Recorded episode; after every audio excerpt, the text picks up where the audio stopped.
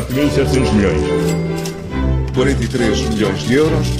Peço desculpa, mas são muitos números. E Paulo Ferreira, vamos falar sobre o governo, o maior governo da democracia.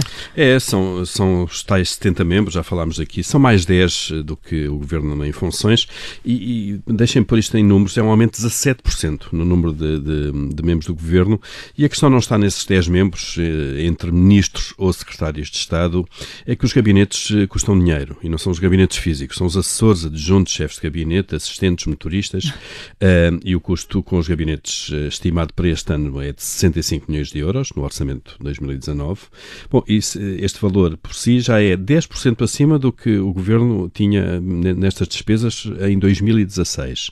E se nós agora fizermos um crescimento proporcional na proporção direta do aumento do número de membros do governo, vamos ter aqui mais 10 milhões de euros de custos no próximo ano. Mas, Paulo, temos de avaliar estas coisas de uma forma economicista? Não, não, não, de todo, de todo. A democracia tem custos eh, e é daqueles custos que eu acho que toda a gente, ou quase toda a gente, aceita pagar.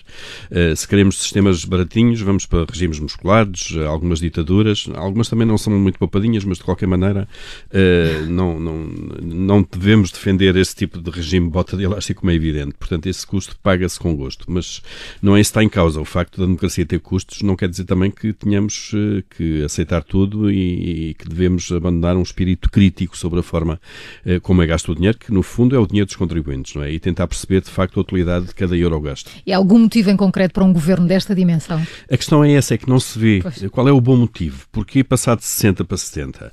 O país tem hoje desafios novos, há uma questão nova para resolver que não havia há 4 anos, ou há, ou há 8, ou há 10.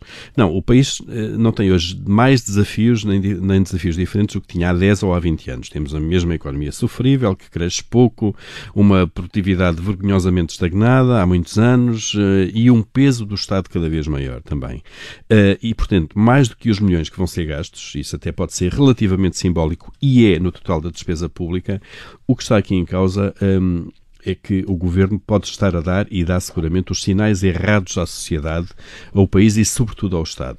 Eh, numa altura em que temos escolas a encerrar de forma rotativa por falta de pessoal, em que há hospitais com as urgências pediátricas também a fechar à vez, eh, ou dia sim, dia não, por falta de profissionais, que há filas intermináveis em serviços públicos, como a Segurança Social ou o cartão de cidadão, Uh, claro que tem havido falta de despesa autorizada em alguns serviços uh, e isto confirma que o problema não é tanto a falta de dinheiro, mas é sobretudo a forma, a falta de organização e o alinhamento de prioridades. E, portanto, gasta-se dinheiro, mas provavelmente em funções e áreas que não são muito prioritárias.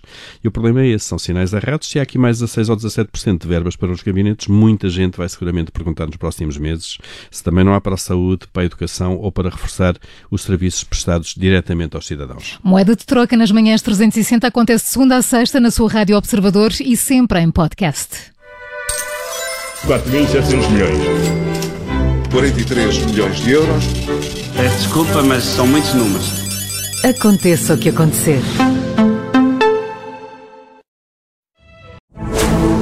Rádio Observador. Ouça este e outros conteúdos em observador.pt/barra rádio e subscreva os nossos podcasts.